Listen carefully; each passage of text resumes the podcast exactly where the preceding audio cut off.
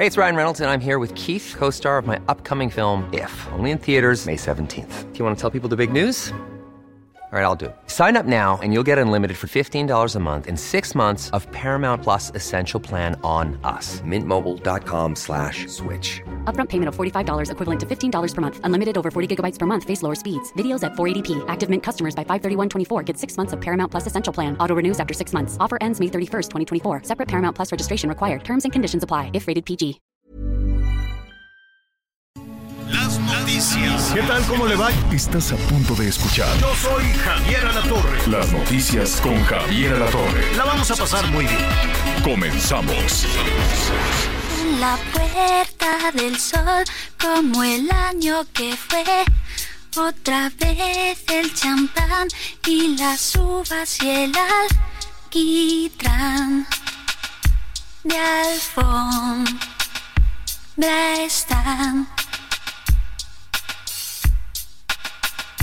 Los petardos que borran sonidos de ayer y acaloran el ánimo para aceptar que ya pasó uno más. Gracias, muy buenos días, me da mucho gusto saludarlo, qué bueno que está con nosotros. Gracias, en verdad, muchas gracias por acompañarnos. 11 de la mañana con un minuto, tiempo del centro de México. A nombre de Javier Alatorre y de todo el equipo, todo el equipo de las noticias de Heraldo Radio, de Heraldo Media Group, le doy la bienvenida en este, pues nuestro último programa del año, nuestro último programa de este 2023. Muy contentos y sobre todo, pues muy agradecidos, muy agradecidos con este año que nos ha permitido en- entrar a sus hogares, acompañarlo durante su viaje en el automóvil, en el transporte público, en casa, por supuesto, en el momento que esté usted haciendo ahí sus quehaceres, en el momento que esté usted atendiendo ahí casa. La verdad es que muy, muy, muy agradecidos. Muchas gracias, muchas gracias a nombre de todo el equipo, a nombre de Heraldo Radio.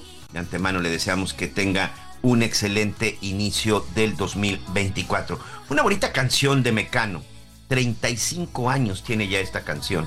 El 5 de diciembre de 1988, este grupo español pues lanza, lanza esta melodía un año más que se ha convertido en una especie de símbolo, sobre todo en España durante las celebraciones de fin de año. Hace, hace algunos años, precisamente durante eh, plena pandemia del COVID-19, un 31 de diciembre del 2020, para rendir homenaje a los fallecidos por la pandemia del COVID, Nacho Cano, uno de sus integrantes de este grupo español, interpretó esta canción, interpretó esta canción junto a otro artista y es un video muy bonito, sobre todo por el sentimiento y que de alguna u otra manera ellos sin pensarlo, 32 años después, pues esa letra iba a coincidir en mucho o en poco, como usted lo quiera ver, con el tema que estábamos viviendo de esa de esa terrible pandemia que lamentablemente provocó pues millones de muertos alrededor alrededor del mundo. Entonces, un año más de Mecano para despedir este 2023. Espero que sea de su agrado. Y por supuesto, muchas, muchas otras canciones que estaremos. Hay unas más tristes que otras, ¿eh? Ahí este, yo le recomiendo como sugerencia, no escuche canciones tristes para recordar el 2023 y sobre todo para darle la bienvenida al 2024. Al contrario, vamos a recibirlo con mucha alegría, con mucha felicidad. Vamos a recibirlo cantando, bailando, sonriendo, festejando, abrazándonos, de, deseándonos lo mejor, porque sin duda esa va a ser una de las mejores inyecciones que podemos recibir para el 2024. Así que, de antemano, muchas, muchas felicidades. Qué bueno que está con nosotros, gracias, gracias por acompañarnos. El día de hoy vamos a estar revisando varios temas. En cuestión de minutos, en la zona de Huehuetoca, en el Estado de México, muy cerca del aeropuerto Felipe Ángeles, en la zona precisamente de la de entre el Estado de México y el Estado de Hidalgo, el presidente Andrés Manuel López Obrador, pues va a inaugurar finalmente lo que ha llamado él esta megafarmacia. Una bodega en donde aparentemente estarán todos los medicamentos, sobre todo los medicamentos que utiliza, que aplica y que abastece el sector salud. Me parece que esa es una de las primeras partes que tenemos que ser muy claros. No se trata, como en algún momento se decía o se alardeaba, de que se iban a tener todos los medicamentos del mundo. No, no, no. Se van a tener los medicamentos que provee y sobre todo que entrega y que los médicos del sector salud pues recetan a sus pacientes. Según el proceso, será una cuestión de 48 horas, es decir, si usted, amigo, está en Tijuana y va al sector salud y requiere un medicamento, y en ese momento, en esa clínica, en ese hospital del sector salud, no existe ese medicamento, bueno, pues se hace todo un proceso de petición y supuestamente en un máximo de 48 horas estaría llegando este medicamento eh, a la clínica o sobre todo en la unidad médica en donde se esté requiriendo. Esto es lo que se dice. Y más allá de empezar a poner cronómetros, más allá de empezar a ver de, sí, ya ven, sí se cumplió, o que también por otro lado digan, ah, mire, no es cierto, no se cumplió. Me parece que en el tema de salud, pues no podemos ponernos ni a politizar, ni mucho menos a hacer competencias. Es un problema grave, es un problema serio. Y lo que sí es una realidad, y tan es una realidad que el propio gobierno lo sabe, con la construcción y sobre todo con la edificación de esta megafarmacia para el sector salud es que la falta de medicamentos fue un problema, un problema constante durante los últimos años. Un problema grave, un problema delicado y un problema que evidentemente pues afectó y ha estado afectando a millones de mexicanos en el momento que necesitan el abastecimiento de este medicamento, de cualquier medicamento. Lo veíamos eh, con los niños con cáncer, lo veíamos con los pacientes de enfermedades renales, los pacientes con VIH, las mujeres incluso también que estaban bajo algún tratamiento de cáncer de mama, cervicouterino. Sí, hubo una escasez, hay una escasez, y en verdad de todo corazón deseamos que con la con la puesta en marcha de esta megafarmacia, que de pronto la gran pregunta es, pues si esa era la solución, ¿por qué no lo hicieron desde un principio? Pero bueno, al final ahí está, esperemos que en verdad esto funcione, que no sea una cosa electorera, que no sea una cosa de politizar, sino al contrario, que sea en beneficio de todos, de todos los mexicanos. Recuerde que por lo menos 50 millones de mexicanos no cuentan con un servicio de salud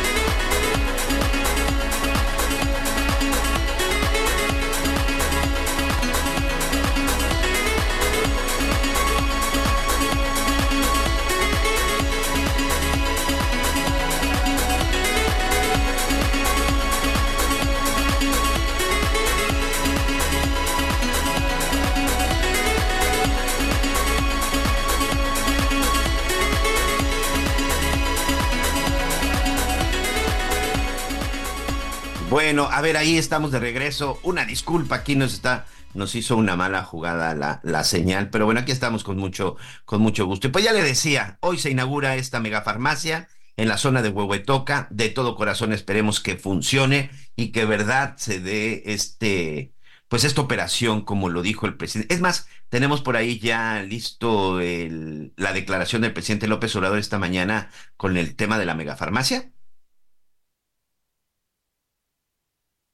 Son a ver, como 5.500 metros cuadrados techados, muy grande, porque el resto es para almacenar todos los medicamentos. Pero sí la farmacia es grande, grande, grande y va a tener todos los medicamentos que se distribuyen en el sector salud de nuestro país. Hoy vamos a ir, están invitados a la inauguración para que conozcan dónde está ubicada Bueno, pues ahí está parte precisamente de lo que dijo el presidente Andrés Manuel López Obrador.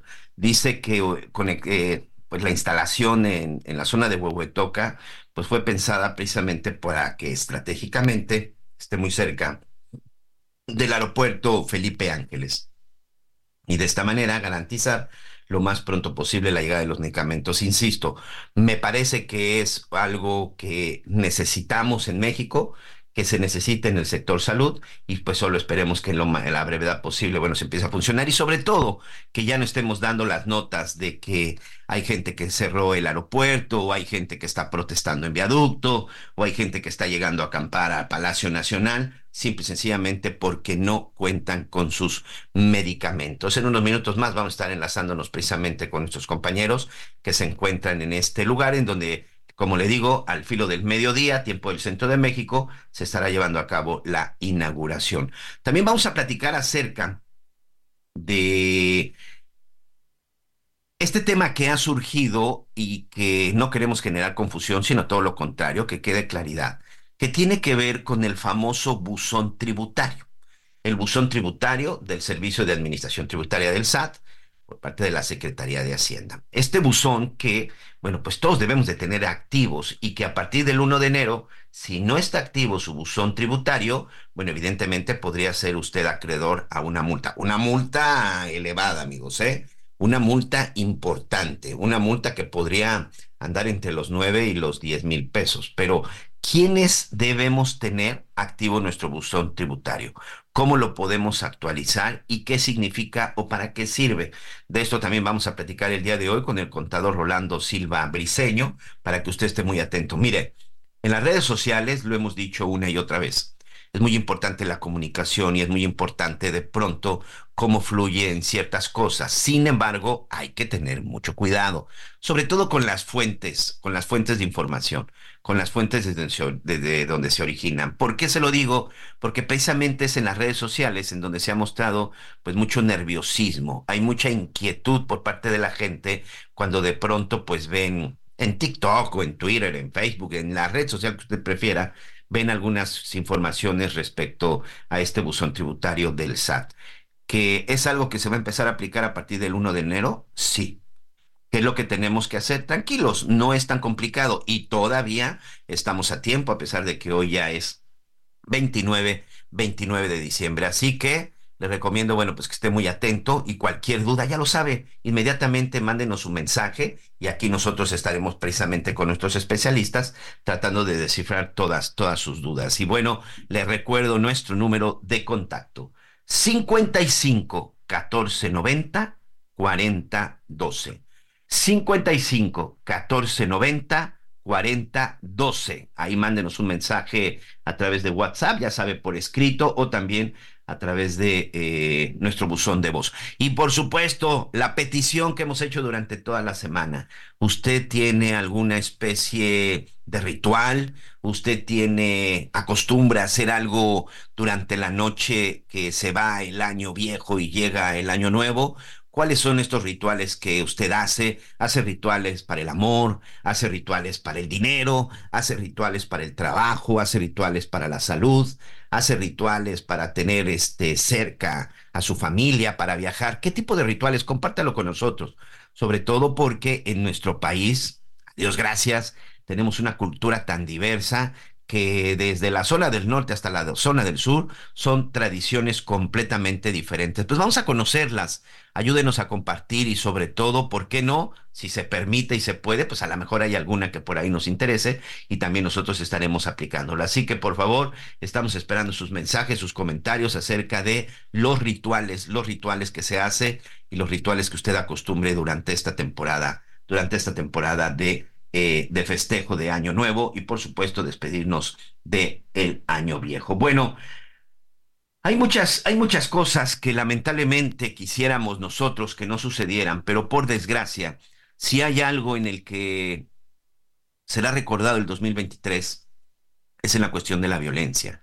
Y por supuesto, no porque en el 2022 no haya existido, sino el 2023 rompió todo tipo de récords, con masacres, a pesar de que se dice que no hay masacres, o no se tiene claro cuándo se determina que es una masacre, eh, el número de muertos, el número de ataques, el número de policías. De pronto también se nos olvida esa parte, ¿eh? El número de policías y el número de militares asesinados en el 2023 también ha roto récords. ¿Por qué? Porque se han dado muchos enfrentamientos con el crimen organizado.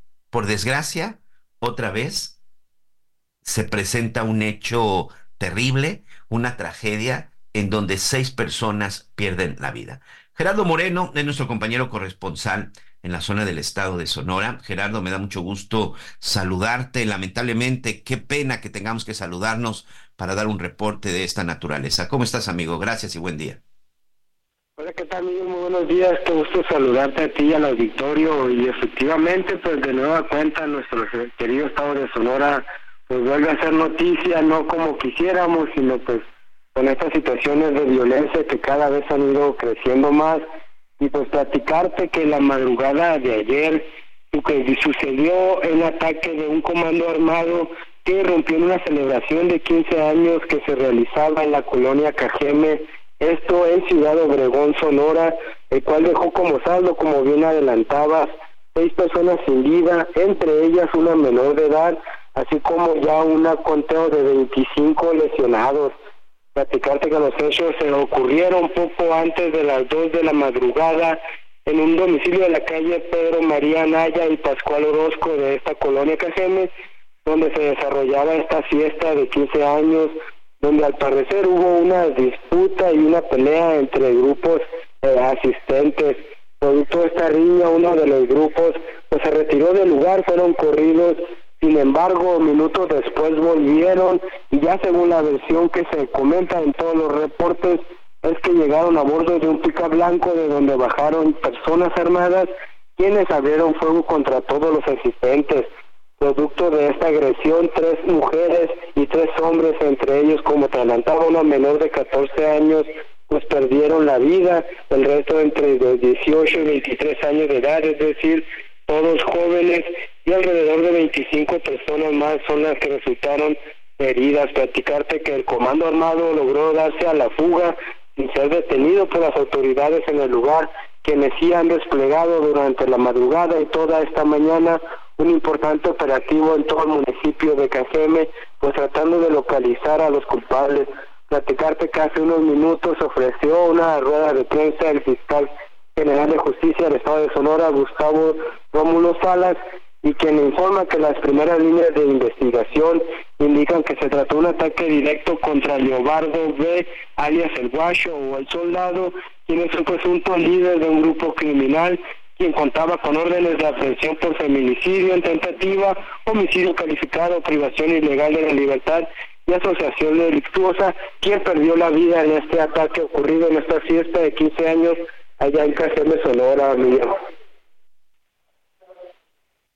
Sí, eso son una de las cosas que llamaban mucho la atención, Gerardo, que de pronto, eh, pues como estos, estos criminales, vemos de la impunidad con la que de pronto pues pueden operar al grado que pueden hacer un evento, no llamo público, pero pues sí un evento donde evidentemente no se esconden, un evento en donde acude mucha gente y en donde pues pareciera que todos tienen la información, incluso hasta los propios grupos rivales, que es por esto que se da este enfrentamiento. Oye, de las 25 personas lesionadas, en general, ¿cuál es el reporte de estas? Ahorita, bueno, pues hablamos de un número importante de muertos, pero ¿Podría esta crecer debido al estado de salud de quienes están hospitalizados? ¿Cuántos están hospitalizados?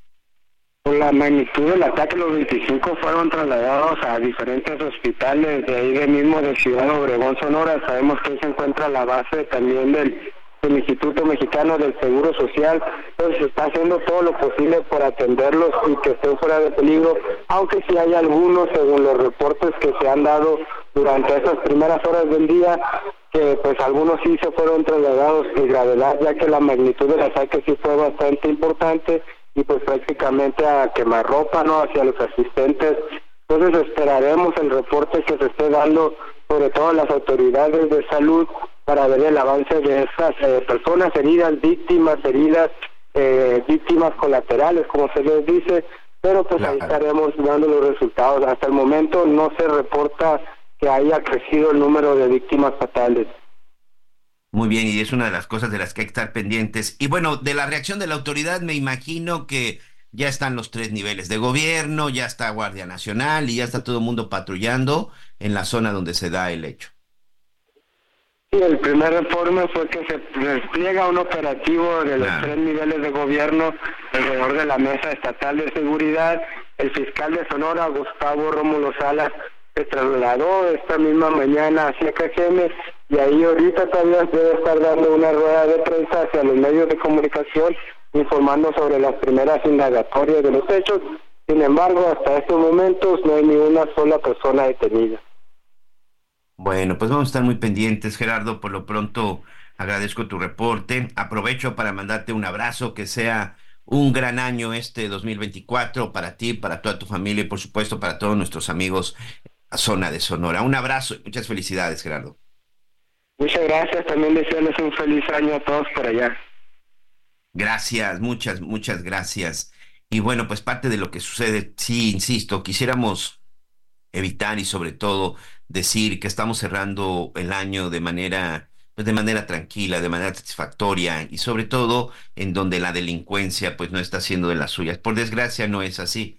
Por ejemplo, esto es lo que le comentaba a nuestro compañero Gerardo Moreno ocurre en la zona de Sonora, pero también en Morelia, Michoacán, hubo también un ataque a un establecimiento de compra-venta de vehículos en donde tres personas pierden la vida. Por desgracia, Seguimos con el tema de los vendedores de pollo en la zona del Estado de México, específicamente en la capital Toluca, que aquí también, bueno, pues ya le reportábamos y en donde siguen sin aparecer las personas que fueron levantadas. Ayer mismo también comentábamos lo que ocurrió en un tiradero, en un, sí, en una, eh, en una instalación de relleno sanitario también en la zona en la zona del Estado de México, en donde, pues hasta el día de ayer, nuestro compañero corresponsal también nos hablaba de que había 14 personas que estaban en este momento, bueno, pues este, desaparecidas. Eh, el hecho es que continúa, que continúa la violencia, amigos. El hecho es de que, por desgracia,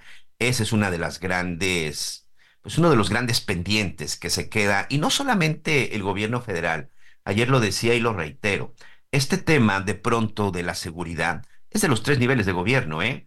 que de manera irresponsable, sobre todo en los gobiernos municipales, pues de pronto se quieren hacer a un lado, no quieren asumir esta responsabilidad, cuando al final también ellos son responsables. También ellos, ellos eh, tienen una, un grado de responsabilidad y me atrevo a decir que de los más importantes, eh, porque son el, el primer eslabón son los primeros en tener el contacto con la, con la gente, en tener contacto con la ciudadanía, el evitar que precisamente sean víctimas de la delincuencia en las calles, incluso en sus propios domicilios, en los parques, en las plazas. Es ahí en donde inicia la responsabilidad, me parece que de los gobiernos, de los gobiernos municipales. Y de pronto hay que a quienes se les olvida, ¿eh?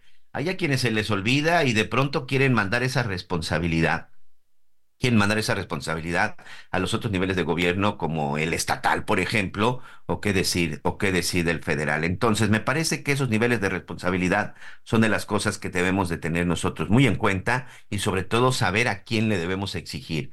En cuestión de seguridad, son los tres niveles de gobierno, amigos. Los tres niveles de gobierno son los responsables de salvaguardar y sobre todo evitar que la gente sea víctima, víctima de la delincuencia. Insisto, son de estas cosas que lamentablemente son uno de los grandes, de los grandes pendientes que existen y no de ahorita, desde hace muchos años. Por lo menos tenemos ya un poco más de dos décadas sufriendo con el tema de la seguridad, sufriendo con el tema de la delincuencia y desde hace dos décadas por lo menos se está llevando este conteo macabro de muertos en donde las cifras son terribles, cifras terribles que de pronto se compara uno con países que están en conflictos bélicos y sencillamente México pues se acerca mucho a estas cifras y a estas cantidades. Pero bueno, esa me parece que es una de las cosas que debemos de pedir para el próximo año, mayor seguridad, mayor sensibilidad y sobre todo mayor compromiso y responsabilidad por parte de nuestras autoridades de los tres niveles de gobierno para garantizarnos a todos pues un año un año tranquilo y sobre todo bueno pues que estemos que estemos muy protegidos. Gracias por todos sus comentarios. Gracias por todos sus mensajes. En un momento más le estaremos dando entrada a todos sus comentarios, sobre todo que nos empiezan a preguntar. Fíjate que aquí hay una, una pregunta interesante que también vamos a revisar acerca de el costo de la cena para Año Nuevo. ¿Usted qué va a preparar para Año Nuevo? En Navidad, bueno, pues ya vimos que normalmente pues es el pavo, los romeros, este, el bacalao, por ahí también eh, el lomo, pero para Año Nuevo, ¿usted qué acostumbra a cenar? qué acostumbra a cenar, qué acostumbra a tener con su familia, cómo, sobre todo cómo se organizan. Me parece que hoy en día es, es muy válido y es muy práctico que de pronto entre familia nos organicemos y pues tú traes la pasta, tú traes este, las papas con jamón o tú traes el, el, bacalao, es decir, ahí se cooperan todos y me parece que esto ayuda de manera importante al bolsillo de cada una de las familias. ¿Usted cómo se organizó? ¿Usted, ¿A usted qué le tocó? Cuéntenos usted qué le tocó y por supuesto que todo esto lo estaremos comentando en el momento que regresemos. Por lo pronto tengo que hacer una pausa, no se vaya, regresamos con más en las noticias con Javier Alatorre. Tiene el reloj de antaño como de año en año. Cinco minutos más para la cuenta atrás.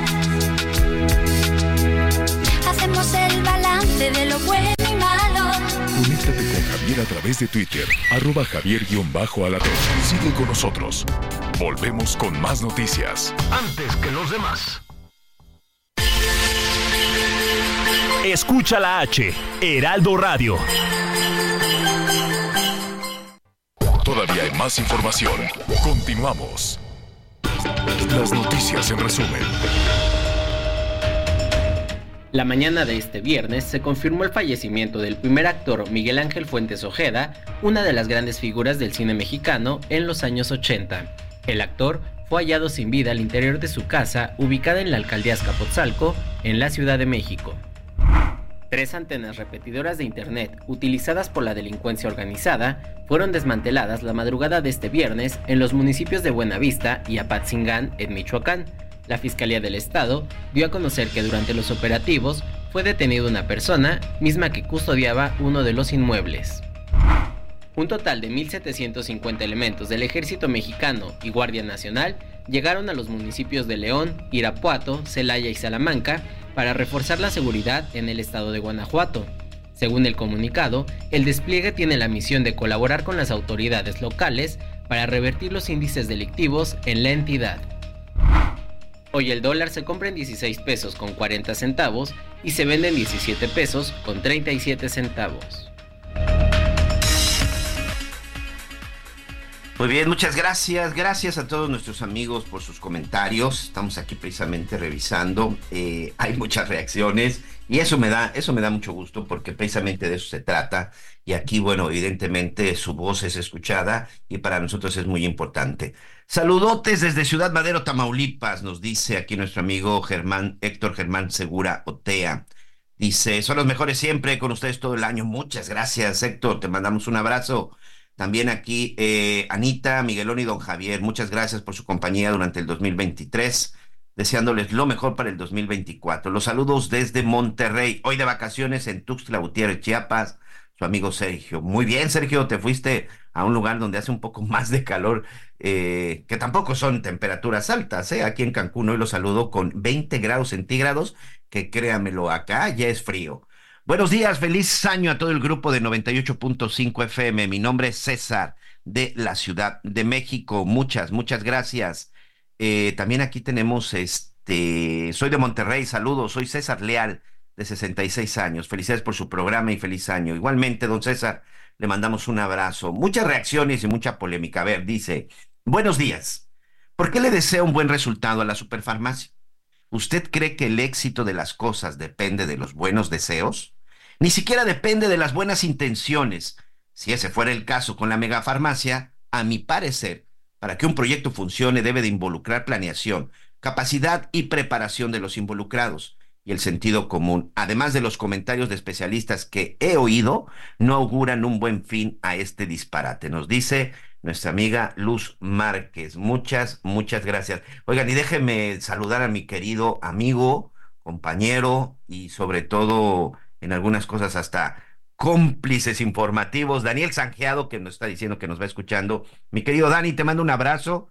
Debemos ahí, este, hace mucho que no nos vemos para platicar. Te mando un abrazo y espero muy pronto estar en la Ciudad de México y por ahí echar una buena platicada. Daniel Sanjeado, le recomiendo que lo siga en sus redes sociales. Daniel Sanjeado es una, es de esas personas así que dan en el clavo siempre con sus comentarios y que también, bueno, genera mucha polémica. Un compañero de Fuerza Informativa Azteca Abrazo, abrazo, mi querido Dani. Y ya lo decíamos, ¿eh? Está las reacciones en torno a lo de la farmacia. Y mire, yo decía esto de que le deseo, le deseo éxito por el bien de los mexicanos, amigos.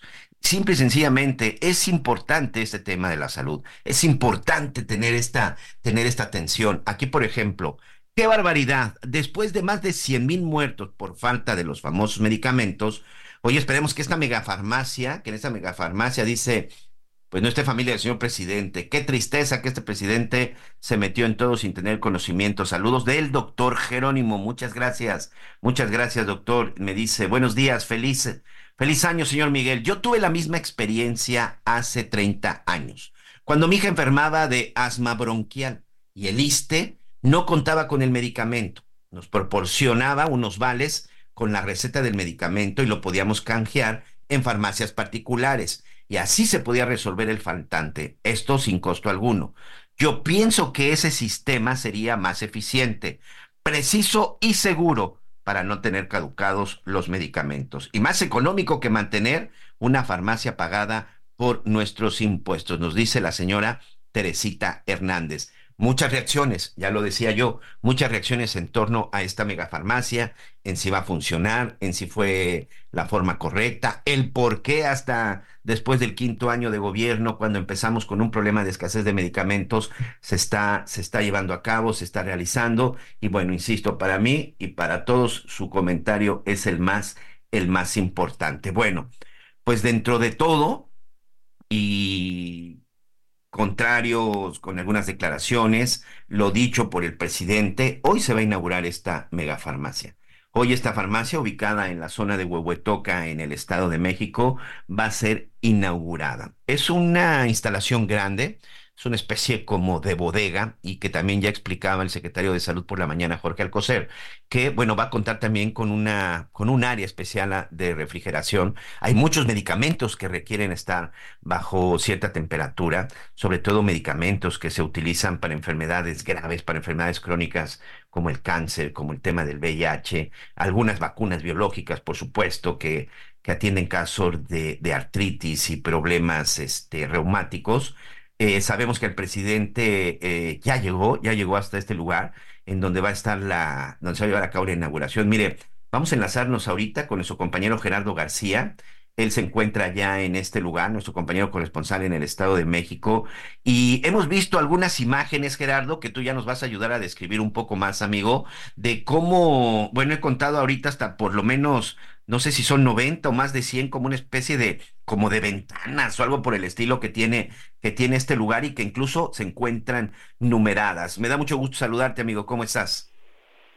Hola, ¿qué tal? Muy buenos días, eh, Miguel Aquino. También saludar a todo el auditorio. Así es, eh, ya se está a unos eh, minutos eh, precisamente de la inauguración desde este municipio de Huehuetoca de esta megafarmacia del bienestar por parte del presidente de la República, Andrés Manuel López Obrador, y la gobernadora Delfina Gómez Álvarez. Ya se está a nada precisamente de que ya estén emitiendo este mensaje, este esta apertura de este nueva infraestructura donde sí está haciendo estragos es el frío. Esta farmacia central ocupa una superficie alrededor de 40 mil metros cuadrados, como bien nos indica, una infraestructura imponente dado a su eh, su alcance que tiene y también su infraestructura, su, su longitud. Además de acuerdo a la información oficial que se ha tenido, es que se tendrán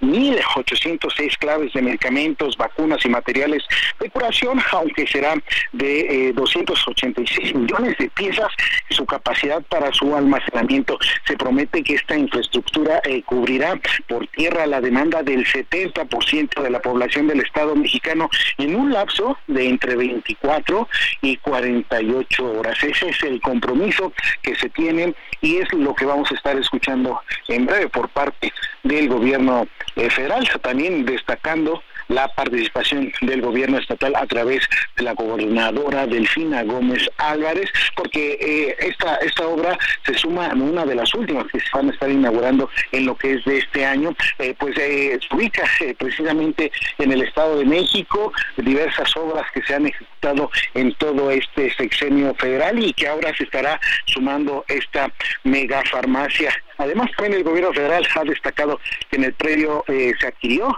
por 1.400 millones de pesos, que representó un ahorro de, de cerca de 956.823 eh, millones de pesos. Es Ahí está el compromiso por parte del gobierno eh, federal de cumplir con el tema del abasto de medicamento con esta megafarmacia, eh, establecer un nuevo modelo de distribución que garantice precisamente que aquellos centros de salud que requieran del país, de cualquier parte del país que requieran estos eh, medicamentos, precisamente ya en 24, 48 horas puedan estar arribando cuando así lo estén requiriendo. También otra de las cosas que ha destacado el gobierno federal es que esto se viene a sumar y que se va a estar garantizando la entrega de estos medicamentos bajo este lapso, dado que en la mayoría de los estados de la República Mexicana se reporta un abasto de medicamentos superior al 70% y que eso les van a, le va a estar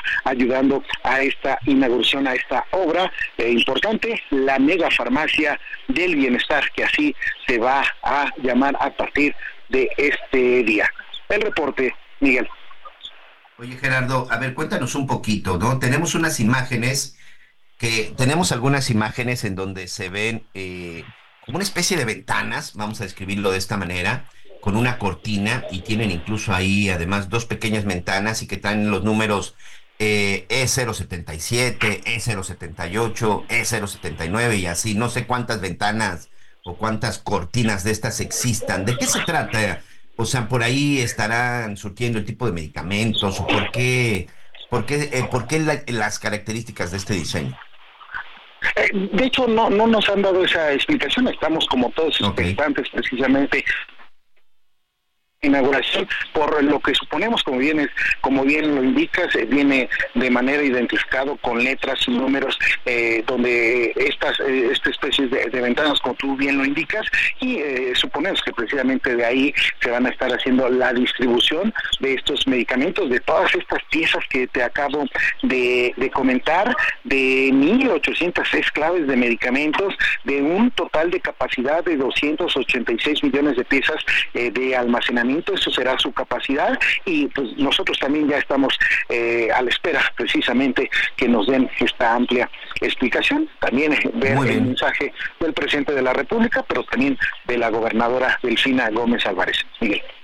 Muy bien, pues antes de que concluyamos y por supuesto en los diferentes espacios de Heraldo Radio, vamos a estarte escuchando y espero que eh, antes de despedirnos podernos enlazar de nuevo contigo para ver si tenemos un adelanto más hay mucha controversia, hay mucha expectativa y pues muchos están poniendo sobre todo pues, eh, eh, pues en duda y saber cómo estará operando esta megafarmacia. Gerardo, en unos minutos más regresamos contigo. Gracias. Seguimos pendientes, eh, pendientes Miguel.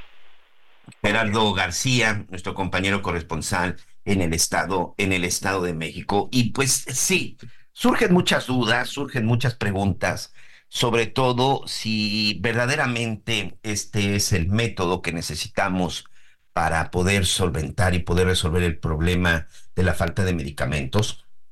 Ahorita que leí el mensaje de, uno de nuestros amigos radioescuchas, tiene toda la razón. Anteriormente esa era la forma en la que se aplicaba. Si el medicamento no existía en la farmacia de su clínica del ISTE, incluso también del Seguro Social, en efecto, le daban un vale y usted iba a cualquier farmacia y ahí lo adquiría y no tenía que esperar ni 24 ni 48, nada. Simple y sencillamente salía usted de la clínica, iba y la compraba. Esa era otra forma también en la que se lograba abastecer. Y de esta forma también, bueno, pues se, se ahorraban tiempo, pero también, al parecer, también existía un ahorro importante de dinero. Y es que una de las cosas que han dicho algunas de las personas que han denunciado la falta de medicamentos es que en ocasiones hay gente que no puede esperar 24 o 48 horas para recibir la dosis o, recibir el medicamento que necesita.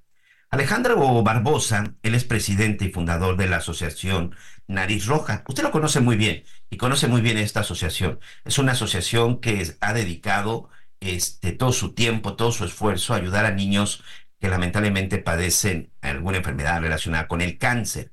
Alejandro Barbosa, a través de la Asociación Nariz Roja, pues ha hecho una serie de campañas para precisamente obtener medicamentos que en su momento los niños no tuvieron. Alejandro, me da mucho gusto saludarte como siempre. Eh, gracias por este tiempo en las noticias con Javier Alatorre. Hemos leído algunos de tus comentarios, por eso te buscamos y tú no estás tan convencido de que la megafarmacia sea la solución para la atención de, sobre todo vamos a hablar en este caso, de los niños que requieren medicamentos por alguna situación de cáncer. ¿Cómo estás? Gracias y bienvenido. Miguel, buenos días, felices fiestas a todos. Pues, Igualmente, como bien comentas, no estamos convencidos, de hecho, mm, para nada, es parece un, una broma eterna esto, porque cada que sueltan información, más nos perturban, porque hoy con lo que acaba de mencionar el vocero de la megafarmacia, pues no concluye más que es un call center eh, para quejas, un broker de compra sin licitación, que me parece que nadie ha tocado ese tema, es delicadísimo. O sea, van a comprar donde, donde se necesite, a quien sea, este, para poder cumplir una necesidad sin haber hecho mejor, como se hacía antes, un proceso de licitación bien hecho para poder ahorrar, comprar al mejor precio, calidad y tener en tiempo y forma los medicamentos donde se requieran.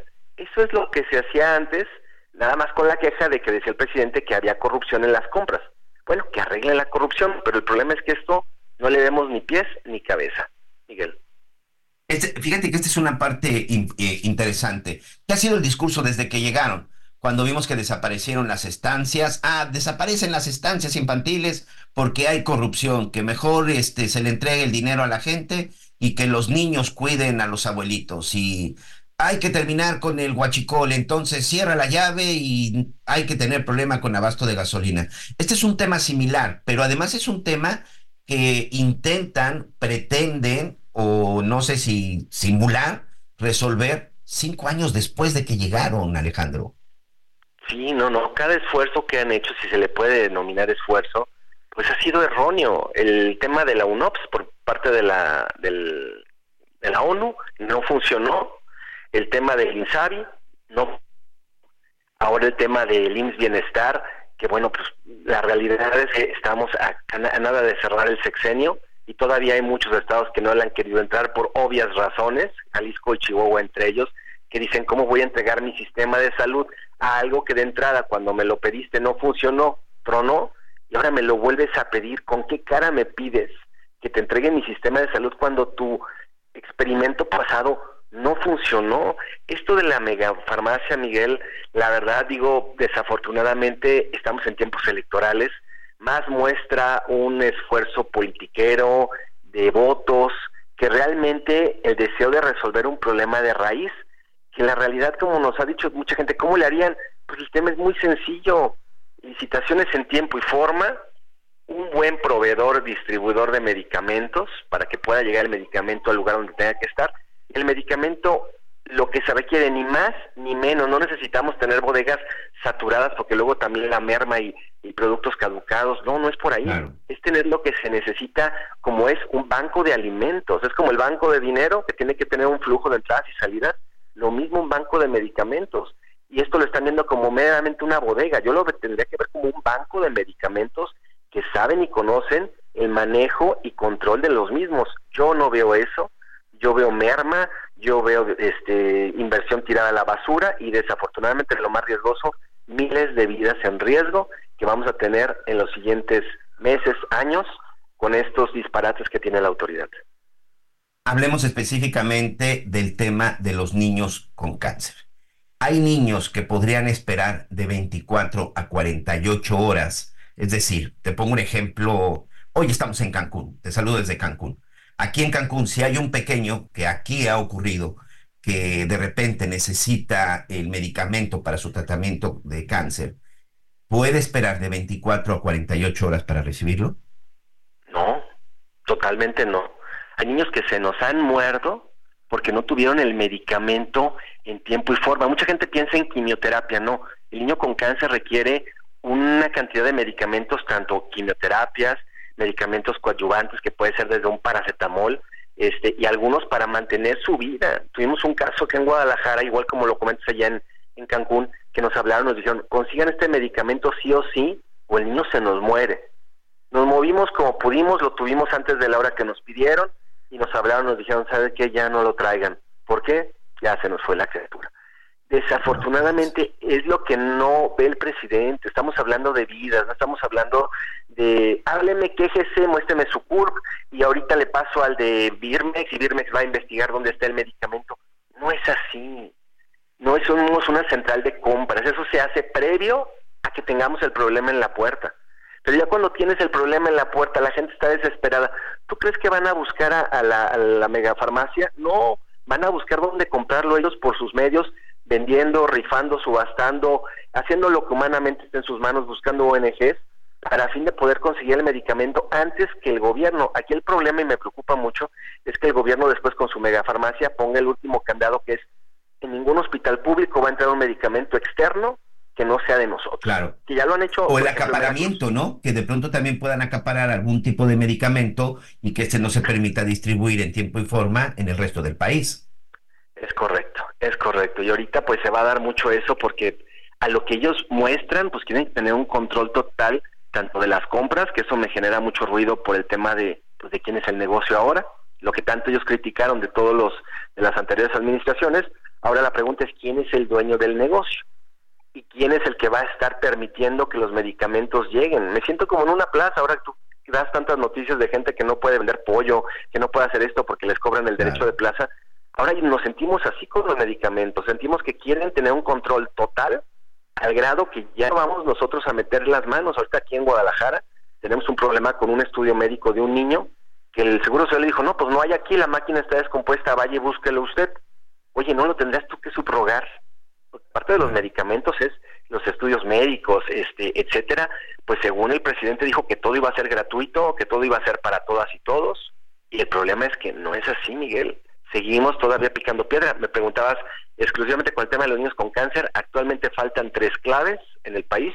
No está tan grave el tema, en el tema de los niños con cáncer, porque se hizo mucho ruido, pero si volteó la moneda y ve el 90% de los pacientes con cáncer que son adultos, hablamos de un problema mayor, 12 claves faltantes, mujeres con cáncer que tienen que ir a buscar las radioterapias donde puedan, hablamos de inversiones de 160, 200 mil pesos por persona, este, eso no lo ve el gobierno y hablamos del 90% de la población con cáncer, que hoy desafortunadamente también está desatendida.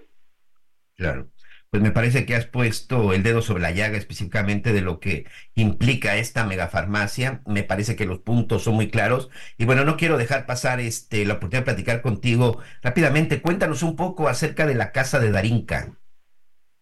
La casa de Darinka es una casa, es la tercera casa que queremos tener aquí en Guadalajara eh, que es un albergue comedor gratuito para niños con cáncer. Esta sí en particular va a ser para niños con cáncer del Hospital Civil Nuevo de Guadalajara. Los otros dos albergues que tenemos ya están, ya están llenos y ya están llenos también de las personas que están cercanas en los hospitales públicos eh, que están ahí a la, a, la, redonda. Entonces estamos buscando, pretendemos comprar este inmueble, nos cuesta 7 millones 300 mil pesos. Nos pusimos de meta junto con ya con el vendedor tenerlo esto al 15 de febrero. ¿Y esto por qué? Porque queremos sí o sí poderle dar el servicio a todos estos niños del Hospital Civil aquí en Guadalajara, que por cierto tienen están, están este, con de manteles largos, tienen pisos 7 y 8 nuevos en el Hospital Civil, pero bueno, ahora necesitamos un albergue para poderles dar ese servicio. ¿Cómo puede la gente ayudar? Nuestra página narizroja.org, en Facebook, Nariz Roja AC, Twitter, Instagram, ahí van a encontrar la cuenta bancaria donde pueden depositar y que bueno, pues nos echen la mano porque queremos lograr el milagro todos juntos. Tenemos de aquí hasta el 15 de febrero para apoyar todavía. Es correcto, Miguel, y les vamos a agradecer muchísimo. Nos ayuden a ustedes que tienen el poder de la radio, esta voz que llega tan lejos, que podamos mover a tantas personas a colaborar y que entre todos logremos comprar esta casa. Y es muy fácil, ¿eh? En las redes sociales, su página web muy fácil, Nariz Roja, usted lo ubica perfectamente, ya conoce perfectamente el logotipo de Nariz Roja, ahí está toda la información para que pueda hacer usted la donación, incluso todavía, bueno, se puede solicitar recibo para hacer deducible en el año fiscal 2023. Y con lo que sea, ¿eh? Con lo que sea, amigos. con lo que usted tenga, con lo que usted pueda, es bienvenido. 20, 50 pesitos. El empresario que hoy quiere cerrar su año fiscal con todo, pues bueno, pues puede hacer su depósito y nosotros le entregamos su recibo deducible para que cierre el año fiscal con todas las de la ley. Es momento. Qué mejor qué mejor cerrar el año con ese tipo de aportaciones, con ese tipo de ayuda y todo para nuestros niños, nuestros niños que padecen esta terrible, terrible enfermedad. Alejandro, como siempre, te quiero agradecer. Te mando un abrazo, lo mejor para ti, para tu familia, para toda la gente que forma la Asociación Nariz Roja y por supuesto para todos los niños, para todos los familiares que están con ustedes. Les deseamos que sea un gran año. Gracias por tu apoyo, gracias por todas estas entrevistas y en el 2024 seguiremos platicando. Te mando un abrazo, felices fiestas e igual agradecerles muchísimo, como siempre, ser voz de los que no tienen voz. Muchas gracias, Alejandro Barbosa, presidente y fundador de la Asociación Nariz Roja. Pues ahí está eh, la explicación de alguien que sabe y que ha visto y padecido y que ha sido testigo del problema de la falta de medicamentos, pero sobre todo de la forma en la que de pronto se tienen que, eh, lo que tienen que enfrentar para poder tener ese medicamento con los pequeños. Así que bueno, pues ahí está y pues vamos a ver qué es lo que sucede en los próximos meses. Por lo pronto necesito hacer una pausa. No se vaya, regresamos con más en las noticias con Javier Alatorre.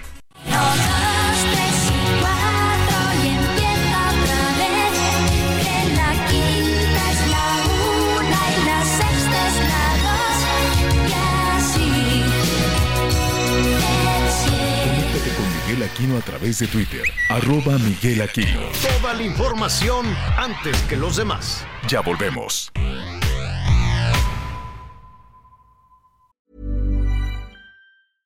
This is Paige, the co-host of Giggly Squad, and I want to tell you about a company that I've been loving, Olive and June. Olive and June gives you everything that you need for a salon quality manicure in one box. And if you break it down, it really comes out to $2 a manicure, which is absolutely insane. It's also so easy to get salon worthy nails at home with Olive and June. The difference between how your nails used to look when you did them yourself and now with the Manny system is a complete game changer. The best thing about Olive and June too is it's a quick dry, dries in about one minute, lasts for five days, and full coverage in up to one to two coats. Visit oliveandjune.com slash perfect Manny 20 for 20% off your first system. That's oliveandjune.com slash perfect Manny 20 for 20% off your first system.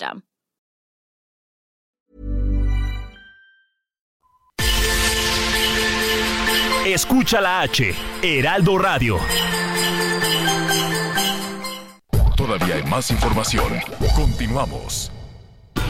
Las noticias en resumen. El tren Maya anunció la suspensión de sus operaciones hasta el próximo 1 de enero debido a la reapertura del segundo tramo de la obra que va de Cancún a Palenque. A través de sus redes sociales, se pidió a los usuarios reagendar sus viajes para enero, ya que el fin de semana de fin de año estará cerrado.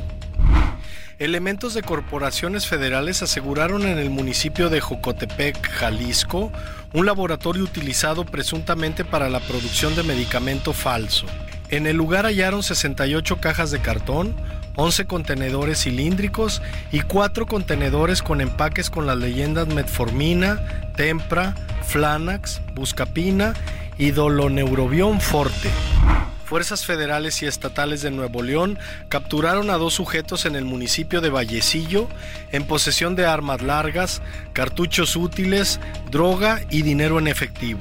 De acuerdo con las investigaciones, uno de ellos fue identificado como Jaime N., considerado jefe regional del cártel del noreste en la zona de Sabinas, Vallecillo y Parás. Tres hombres, presuntos integrantes de una banda dedicada al robo de automóviles, fueron capturados en calles de la alcaldía Benito Juárez en la Ciudad de México. Los presuntos responsables formarían parte de la banda conocida como los Feregrino, la cual se caracteriza por el hurto y reventa de automóviles de alta gama.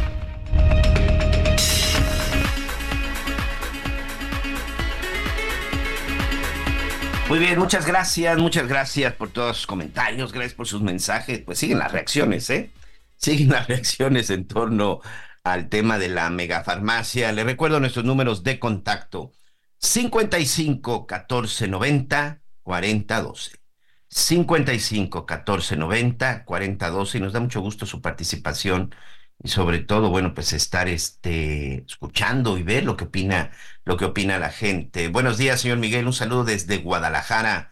Soy Marco Mateo Martínez. Un abrazo y buenos deseos al señor Javier Alatorre. Muchas gracias, Marco. Te mandamos también un abrazo y que tengas un excelente inicio del 2024.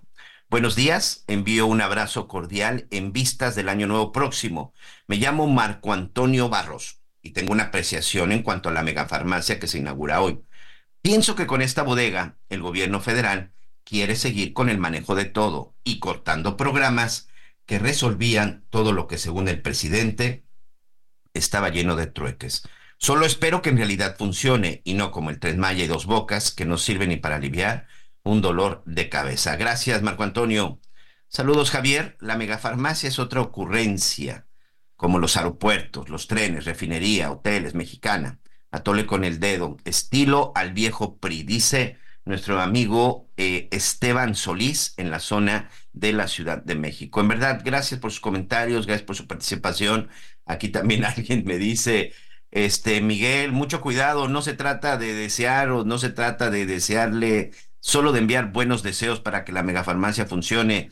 Todo depende también de responsabilidad y poner gente al frente que sí sepa lo que hace. Saludos de tu amigo Eric Castillo desde la zona de Tlalnepantla. Muchas gracias, Eric. Sí, tiene toda la razón. Y yo hacía referencia de que, pues esperaba que funcione, sobre todo por el tema de la de, de, abastecer de medicamentos a toda la gente que lo requiere, a toda la gente que lo necesita, sobre todo en los temas de salud.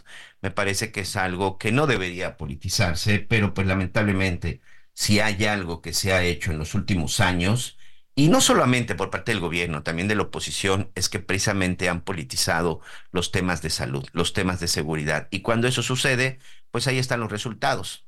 Los resultados simple y sencillamente, pues son un fracaso. Eso es lo que evidentemente tenemos ya que evitar. Y cuando de pronto escuchamos este tipo de planes, bueno, pues lo que esperamos pues es que verdaderamente, verdaderamente funcione. Pero bueno, muchas gracias en verdad. Gracias a todos por sus comentarios, gracias por sus mensajes. Y también desde, eh, durante toda la semana, el día de ayer también estuvimos leyendo varios, varios este, mensajes acerca de este buzón tributario del SAT.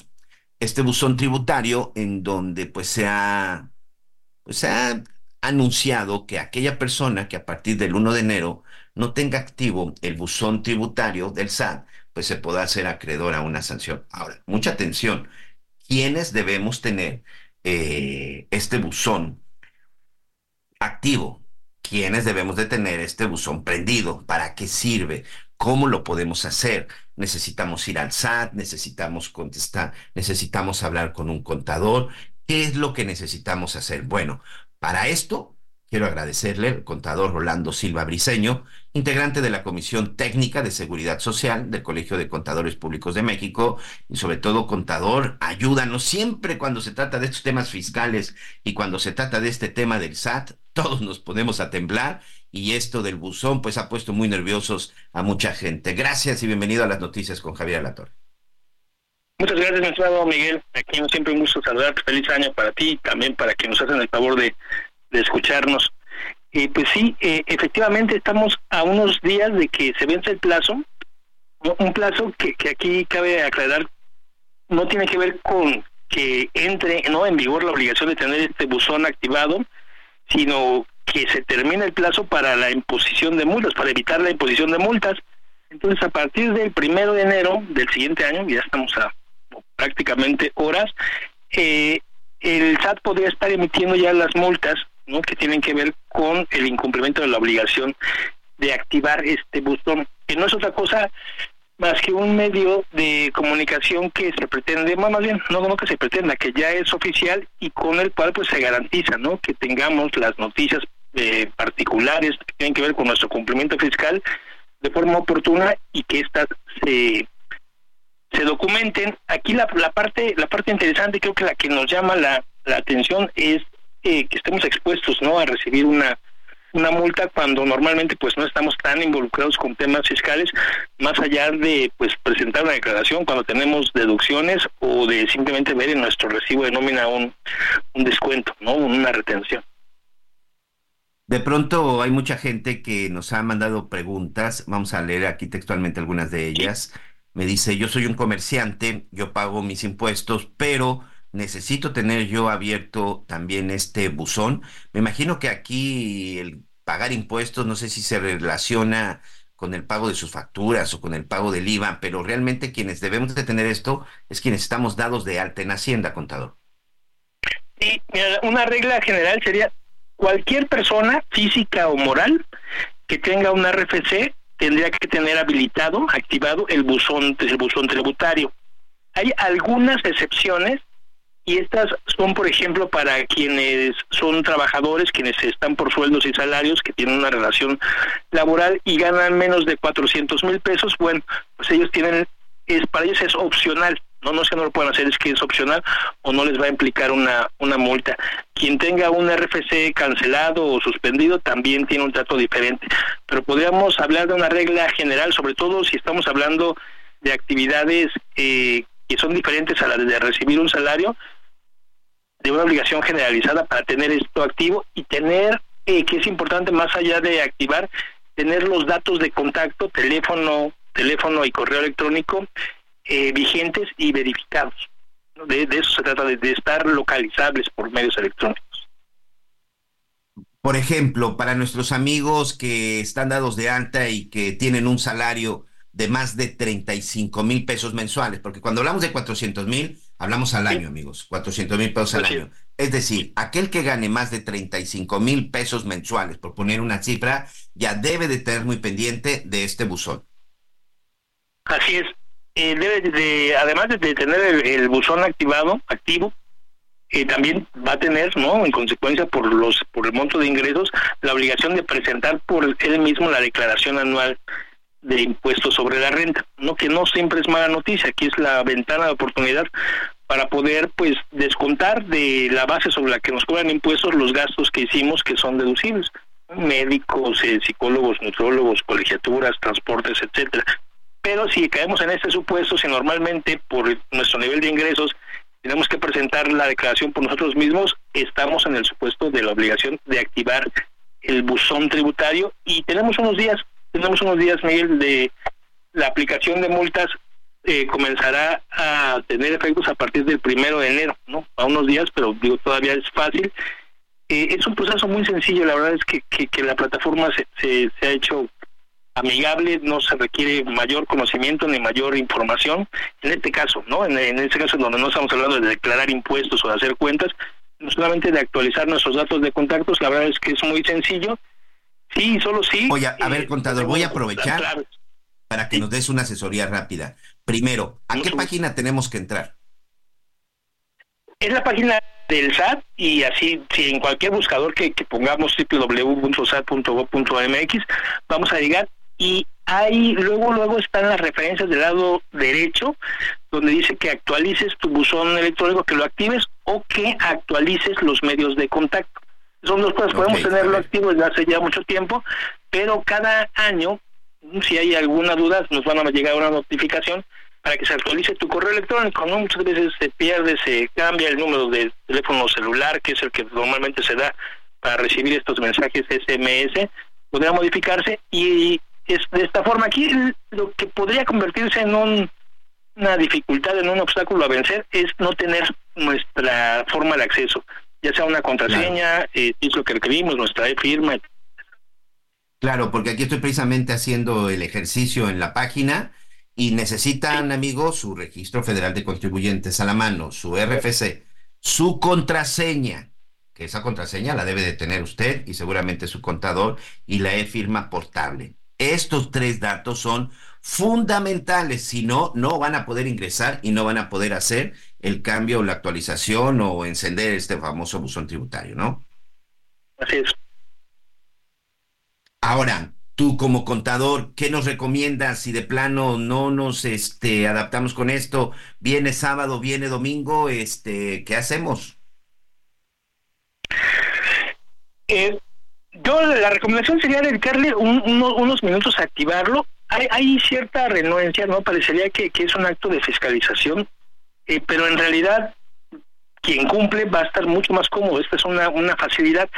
se han tenido muchos problemas históricamente con notificaciones que en ocasiones se pierden. Hay miles de historias de terror en donde una notificación que era importante se queda a dormir el sueño de los justos en el cajón, ¿no? De quien lo recibió, a lo mejor quien nos ayuda con la vigilancia, quien abrió la puerta, y eso pues no, no le quita efectos. Eh, vale la, la, pena estar al pendiente, yo, yo sé perfecto, ¿no? Y que además en estas fechas lo que menos queremos escuchar es de obligaciones fiscales, pero eh, creo que, que, que, si nos vamos acostumbrando a medios electrónicos, va a valer la pena porque es un, un canal bilateral, eh, nos vamos a ahorrar muchos trámites, muchas filas, eh, muchos procesos engorrosos si aprendemos a utilizar un buzón, no un, buzón este eh, buzón tributario que no tiene gran diferencia a lo que normalmente utilizamos en redes sociales. No, y además también evitar dolores de cabeza, de que de pronto, porque las multas, las multas, por lo que se han dicho, este, o lo que de pronto se manejan ahí, que ya sabes ahora todo en redes sociales, las multas son elevadas, contador. Sí, mira, eh, por no activarlo, por no tener activo el buzón o por no tener los datos correctos, eh, el SAT nos podría poner una multa que va hoy de los 3.420 a los 10.260, que, que bajo ninguna circunstancia es poco dinero. Y eso no te quita la obligación, o sea, no pagas por no cumplir, pagas la multa y además tienes que, hacer. Entonces sí, sí es, sí es eh, eh, oneroso. Y la otra es que muchos de los problemas que, que se tienen normalmente con el SAT, cuando no hablamos de empresas grandes, ¿no? Cuando sabemos que hablamos de público en general, de, de las pequeñas empresas, es por falta de información. Y eh, a través de, de, este buzón tributario se tiene acceso a saber, bueno, pues si debo, debo de saber. Y además, aquí puedo saber incluso si me están cobrando algo que no debo y a través del propio buzón meter una aclaración. Igual no recomiendo no que seamos tan aventurados como para entregar información sin la asesoría conveniente, pero eh, sí es un canal bilateral.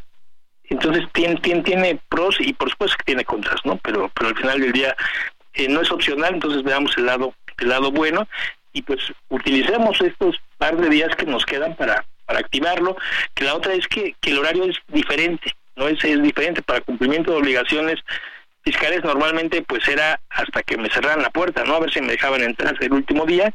Y ahora con los electrónicos, bueno, tenemos un horario mucho más, más amplio. Un horario incluso en donde sábado y domingo cuentan, es decir, si hoy no lo hicieron, tienen la opción de hacerlo mañana, lo hacerlo todavía pasado mañana, pero no más del domingo. No más del, no más del domingo esto, eh, y sí hay que subrayarlo, no quiere decir que yo, si no lo hago, vaya a amanecer, ¿no? Con una, con una multa. Eh, me tendrían que hacer un, un, requerimiento y si yo cumplo de forma espontánea, eh, la multa no procedería. Ah, muy bien. Eh, yo ah, recomendaría hacerlo de inmediato, pero no quiere decir que si llega el primero de enero y yo no lo hice, ya tenga la obligación de pagar una multa, a menos que ah, me la notifique en ese momento. Sí. Eso es muy importante porque eso creo que es parte de la confusión y por eso también te buscábamos, porque efectivamente mucha gente cree que al no haberlo hecho el 31, el 1 de enero va a amanecer con su multa de varios miles de pesos, pero no, antes de la multa te hacen el requerimiento. Antes de la multa me tienen que hacer un, requerimiento. Aquí hay un, sí, sí, una, una situación que, que se llama eh, una corrección, ¿no? O un pago, eh, espontáneo, que quiere decir que sin necesidad de que me lo hubiera requerido la autoridad, yo de forma espontánea voy y cumplo, voy y pago, voy y cumplo con mi trámite. Y en este espacio, entre que se vence el plazo y yo cumplo, lo hago de forma voluntaria, voy a ahorrarme una multa. Bueno, me parece que ahí está más claro que nada, ahí está, amigos. Sin embargo, no hay que confiarse, si lo puede hacer de una vez y tiene la capacidad de hágalo de una vez para evitarse. En verdad, vamos a iniciar el año, eh, eh, vamos a iniciar el 2024 de la forma correcta. Oye, Rolando, antes de despedirnos, este, quiero aprovechar para felicitarte, desearte lo mejor, mandarte un abrazo en nombre de todo el equipo de las noticias con Javier La Torre de Heraldo Radio. Gracias siempre por tus colaboraciones, gracias siempre por orientarnos en estos temas que de pronto nos, nos causan terror, pero en verdad te deseamos lo mejor para ti, para tu familia y para toda la gente que te rodea. Es, es un gusto, para eso estamos, lo hacemos con, con todo el gusto del, del mundo y igualmente las pues, felicitaciones para, para ti, para Javier, para todo el equipo que, nos conforma y sobre todo para la gente que nos hace el favor ¿no? de, de escucharnos, de vernos. Así es, ahí está. Contador Orlando Silva Briseño, gracias. Un abrazo, hasta luego. Ahí está, amigos. Asesoría profesional. Ya escuchó usted al experto, ya escuchó usted a la gente que sabe, porque insisto, las redes sociales son muy benéficas. Las redes sociales nos sirven para muchas cosas, pero también de pronto nos pueden confundir y de pronto nos pueden poner un poco nerviosos. Ha sido una, una campaña ahí en las redes sociales que, bueno, al final mucha gente lo sube con una intención, ¿no? De ponerlos en alerta y hacernos ver que si no cumplimos, bueno, nos podemos meter en problemas, pero ya lo escuchó usted. Tenemos todavía hasta el 31 para hacerlo. Si por alguna situación no tiene usted su firma, por alguna situación no puede ingresar porque también es la realidad que de pronto se complican las cosas, bueno, pues todavía tiene esa opción de poderse poner al corriente y antes de la multa, pues llegará este requerimiento. No antes, ¿eh? Si no llega requerimiento, entonces sí hay que acudir con un experto para que le ayude, sobre todo, bueno, pues para que no lo vayan a engañar, para que no lo vayan, para que no lo vayan a timar. Eh, rápidamente, ya sabe qué está, qué es lo que va a preparar para su cena de Año Nuevo. Ya tiene listo su menú, cómo se hicieron, o ellos son de los que también este, deja todo para última, para la última, para las últimas horas. Bueno, vamos hasta Guadalajara, vamos al estado de Jalisco. Me da mucho gusto saludar a todos nuestros amigos que nos escuchan en la Perla de Occidente, porque me parece que las compras de fin de año pues ya tienen mercados y plazas, no solo de Guadalajara, sino en todo el país llenas. Mayeli Mariscal me parece que andaba ya haciendo también por ahí su despensa y preparando todo para el año nuevo y pues vamos a aprovechar para que nos cuente cómo están las cosas para allá. Mayeli, me da gusto saludarte. Hola, ¿qué tal? Muy buen día, buen día también a todo el auditorio. Pues así es, ya eh, las compras para recibir este eh, nuevo año están a todo lo que da, eh, sobre todo pues bueno en la zona metropolitana, incluso en los tianguis, los clásicos, pues ropa interior de color amarillo, de color rojo para recibir con mucho amor y sobre todo pues recursos económicos también, ya están pues siendo los preferidos precisamente por eh, las personas eh, que acudimos a realizar nuestra despensa. Y la verdad es que, bueno, el año nuevo eh, es una fecha en la que sí muchos celebran en casa, pero también hay una serie de actividades, incluso restaurantes que están pues ofertando noches con espectáculos para recibir este año nuevo. Además, también les comparto que, bueno, de manera gratuita en la Plaza Liberación a partir de las 9.45 estará un espectáculo musical y bueno, el típico conteo eh, regresivo también y pirotecnia para eh, recibir precisamente el nuevo año. En cuanto a otros eh, municipios, pues bueno, ya también Puerto Vallarta se esperaba prácticamente el 95% de ocupación hotelera. Hay pues ya extranjeros, desde canadienses, estadounidenses, algunos europeos, incluso cruceros. Este año estará cerrando con al menos 13 en este mes de diciembre que están arribando a Puerto Vallarta. Y bueno, ya regresando a casa, pues ahora sí que eh, las uvas es obviamente de lo más buscado. Sí se han encarecido un poco, pero eh, pues la gente obviamente las está buscando. También esta eh, parte pues ya de cocinar, en su mayoría pues pasta se ha visto mucho también. ¿Qué se prepara? ¿Qué se prepara en, en Guadalajara, en Jalisco? ¿Qué es lo que normalmente preparan para la cena? Pues eh, básicamente lo mismo que Navidad, lomo mechado, son de los platillos eh, que más eh, se recurren y repito, las pastas que también últimamente pues lasaña, ravioles y demás son parte del menú que, que se espera para recibir el nuevo año. Obviamente estamos en Jalisco y pues también desde tamales, pozole, ¿no? birria también son de los platillos ya pues las amas de casa, digamos, más experimentadas y que se atreven a cocinarle a la familia este tipo de platillos ya tan ricos y tan típicos de acá de Jalisco. Sí, la verdad es que qué rico se come en el estado de Jalisco, ya me imagino para estas fechas. Y por lo pronto, bueno, pues a tener mucho cuidado. ¿Hoy hay operativos especiales para el fin de año? De hecho, sí, los operativos de alcoholimetría eh, pues son constantes, no han cesado, incluso han estado ya a cualquier eh, hora del día. Hay que recordar en el pasado fin de semana que bueno fue Navidad, eh, cuatro personas fueron remitidas a este pues centro precisamente en donde son destinados quienes sobrepasan los niveles de alcoholimetría y bueno estas personas permanecieron algunas de 24 y otras hasta 36 horas. No hay menú navideño como lo hay en la Ciudad de México. Aquí solamente se les da un sándwich y una bebida energética y obviamente pues el vehículo va al corralón. Así es que para evitar dolores de cabeza también hay que evitar consumir alcohol y conducir. Y hay que tener mucho cuidado, hay que ser muy, muy responsables. El 24 no es tanto, pero para la celebración del 31 sí es cuando de pronto se pasa, se pasan las copitas. Entonces hay que tener mucho cuidado. Y hoy con tantas alternativas que tenemos de conseguir un transporte, pues a través de una plataforma o un chofer asignado, me parece que es una buena solución. Oye, este Mayeli, antes de despedir, los que parece que no han salido de compras ni de última hora son nuestras queridas Chivas. ¿Qué vamos a hacer para este año, para el siguiente año? Híjole, caray, pues ojalá que sí, refuerzos y sobre todo que se pongan la camiseta del equipo, porque a fin de cuentas la afición continuamos siendo fieles. Ahora sí, esperemos que el próximo eh, torneo nos den buenas noticias. Ya que nos, ya que nos ayuden, ya que nos regalen. Ya, yo ya me cansé de las burlas, no sé tú. Este, sí, más o menos, ya al menos eh, los chats tengo más stickers ya del América que de Chivas, oigan. No, no, no, tenemos que hacer algo al respecto. Un abrazo para todos nuestros amigos, nuestros Chiva hermanos y por supuesto para toda la afición del fútbol. Mayeli, como siempre, muchas gracias, que tengas un excelente año. Gracias por tu apoyo, gracias por tus reportes y un abrazo para todos nuestros amigos en Guadalajara, en el estado de Jalisco. Igualmente, un fuerte abrazo para todos ustedes, quienes nos escuchan, para todo el equipo, por supuesto, de este eh, programa y pues sobre todo hay que tener esperanzas en que el próximo año nos va a ir mejor a todos. Sí, nos tiene que ir, nos tiene que ir mucho mejor en todos, en todos los sentidos. Gracias y felicidades. Un abrazo, buen día. Muchas, muchas gracias. Bueno, pues ahí está. Usted, amigo, ¿qué está preparando Usted ya está listo, también va a realizar sus compras a la mera hora o ya desde hoy está preparando. Mándenos un mensaje y lo vamos a comentar regresando de la pausa.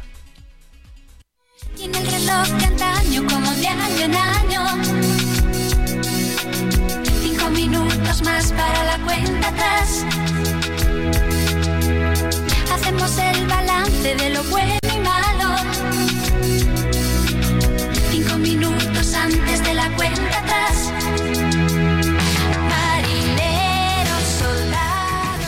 Conéctate con Javier a través de Instagram. Arroba Javier-Alador. Sigue con nosotros. Volvemos con más noticias. Antes que los demás. Escucha la H, Heraldo Radio. Todavía hay más información. Continuamos. Una pareja México-Palestina logró concretar el trámite de registro de su hijo nacido en esta ciudad fronteriza y la historia de amor comenzó cuando la joven Alicia Cano Carmona, originaria de Oaxaca, se encontraba en un viaje turístico en Tijuana y fue en un café donde conoció a Mossab, nacido en Palestina, y nos relataron que tras varias citas románticas, hace dos años unieron lazos matrimoniales en Tijuana y ahora son padres de un menor de tres meses de edad. Alicia menciona que lo más difícil ha sido entender el idioma de su pareja además de las costumbres y la religión. Para su pareja ha sido más fácil vivir en la región, pues además de su idioma, domina el inglés y español. En entrevista dijo que aunque busca restaurantes de comida árabe, ya tiene sus platillos favoritos de México como los tacos y mariscos. Actualmente la pareja vive en Tijuana, pero los planes que tienen es vivir en Estados Unidos. Esta es la información desde Tijuana, Baja California resultado de un ataque armado perpetuado al interior de un establecimiento de compraventa de vehículos en la ciudad de Morelia, tres personas perdieron la vida. La tarde de este jueves, sujetos armados ingresaron a un lote de autos ubicado en la colonia Las Tijeras, donde lanzaron disparos en contra de las personas que ahí se encontraban. En la agresión, un hombre murió y dos más resultaron lesionados de gravedad, por lo que fueron trasladados a una clínica privada de la colonia Isaac Arriaga. Mientras recibían atención médica, las dos víctimas también perdieron la vida y ambos fueron identificados como Josué H, de 18 años, y Ricardo A, de 33. Durante el ataque, aparentemente uno de los agredidos intentó repeler los disparos y logró lesionar a uno de los agresores, quien huyó con sus cómplices a bordo de un vehículo. La Fiscalía General del Estado ya investiga los hechos. Esta fue información de Charbel Lucio. Gracias, muchas gracias por todos sus comentarios. Gracias, gracias a Villegas, gracias a todos sus compañeros y sobre todo a usted, gracias por todos sus mensajes. Buenas tardes, saludos desde Texcoco, Estado de México, de parte de Felipe Villegas. ¿Qué tal el precio del jitomate? Aquí en mis invernaderos registró una temperatura de menos 3 grados.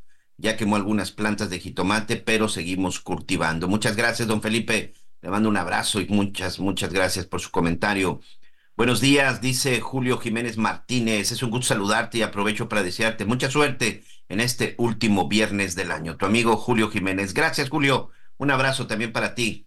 Armando Robles desde Cancún. Antes que nada, muchas felicidades por este año que viene. Que sea mejor para todos los que laboran en el Heraldo. Una pregunta sobre la famosa farmacia. ¿Van a ser, como se dice, repartos lecheros con transporte del ejército o hasta que se requieran? Porque dicen que estarán listos en su lugar de destino en 48 horas máximo. Ahí sí no entiendo cómo va a ser la distribución. No, hay muchas, muchas dudas, mi estimado Armando, y precisamente ahorita está llevando a cabo la inauguración y el recorrido por parte del presidente. Y a ver si antes de despedirnos nos enlazamos con nuestro compañero corresponsal que ya nos había dado algo de información. Marco Antonio Fernández, él fue Medalla Nacional de Derechos Humanos. Dice, estimado Javier, te digo que cenaré. Primero te cuento que soy un anciano de 81 años Uso dos bastones para caminar. No tengo dinero. Dice Claudia Sheinbaum, no me pagó 50 mil pesos de pensión. Pensión acumulada. Dice, estaré solo en mi casa y cenaré un bolillo, un vaso de agua porque no tengo gas. Don Marco Antonio Fernández, le mandamos un abrazo. Gracias, gracias por escucharnos y seguramente es una situación que, que mucha gente estará viviendo también en nuestro país, entre ellos los migrantes, amigos, porque me parece que es un tema que no podemos dejar de lado vimos esta reunión que hubo por parte de las autoridades de México y Estados Unidos, pues para hablar y sobre todo tratar de resolver el problema de la migración. Pero ¿hasta dónde se puede resolver? Y lamentablemente, de pronto, la falta de información o claridad, pues ha permitido que se especularan muchas cosas sobre el acuerdo que hubo. por la mañana el presidente, por ejemplo, hablaba de una carta que le mandó el presidente Joe Biden agradeciendo que había recibido a los, a los funcionarios de la Casa Blanca. Pero la realidad es que el problema de la migración es un problema grave, es un problema delicado y me parece que uno de los mejores calificativos, este, mi estimado Reinaldo Lara, es que es un asunto inhumano. Reinaldo Lara, usted perfectamente lo conoce, compañero de Fuerza Informativa Azteca en Ciudad Juárez, Chihuahua, le ha estado dando seguimiento puntual y hoy Ciudad Juárez está viviendo una situación complicadísima con los migrantes que viven en una situación, insisto, inhumana. Reinaldo, ¿cómo estás, amigo? Miguel, ¿cómo estás? Un saludo desde la frontera. Y mira, déjame te comento, en solo dos días se da esta reunión entre gobiernos de México y de los Estados Unidos. En solo dos días han llegado en el tren aquí a la frontera 1.800 migrantes.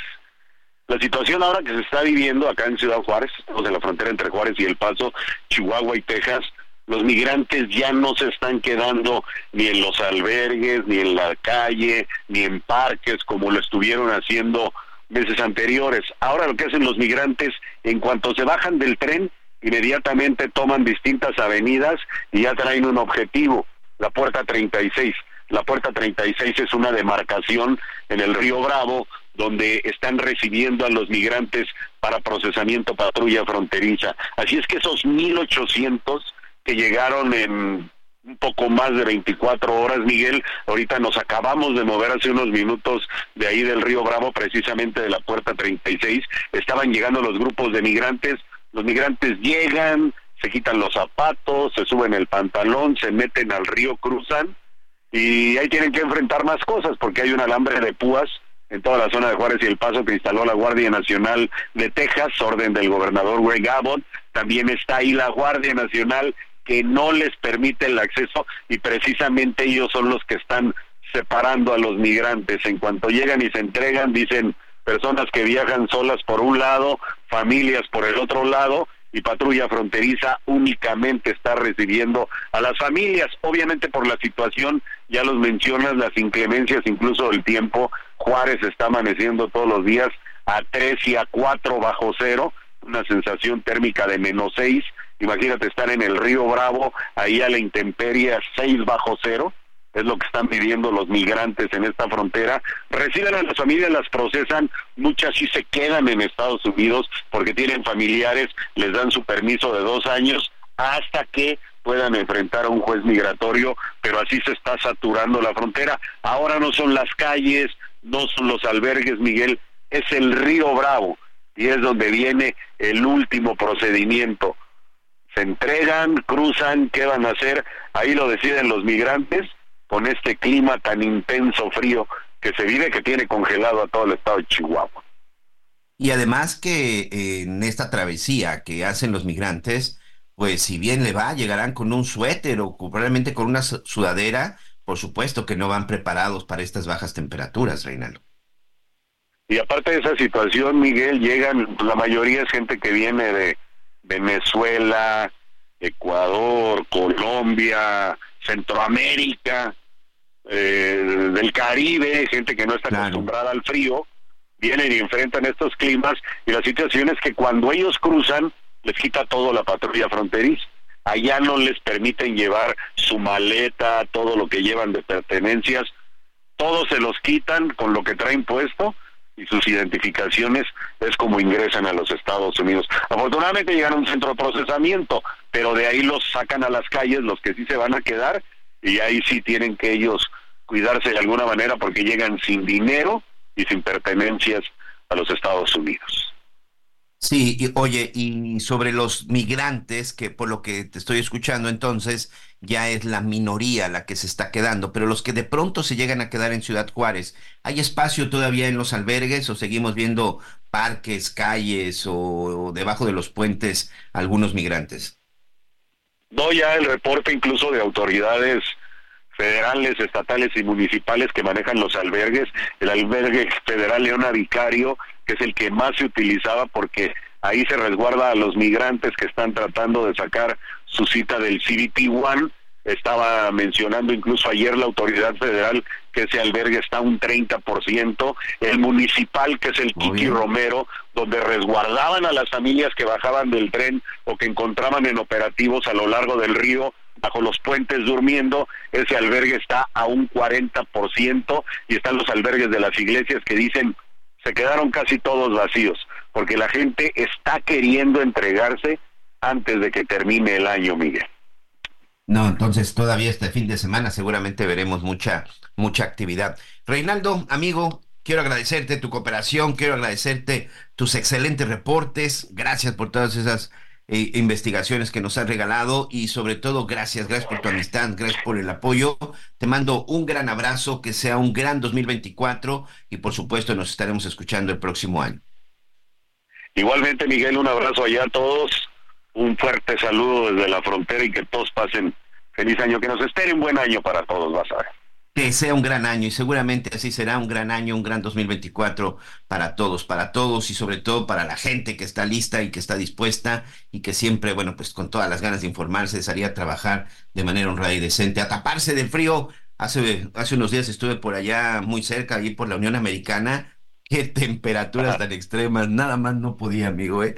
Llegué con todo el tipo de enfermedades respiratorias porque vaya frío, ¿cómo, cómo puedes vivir la gente con ese frío?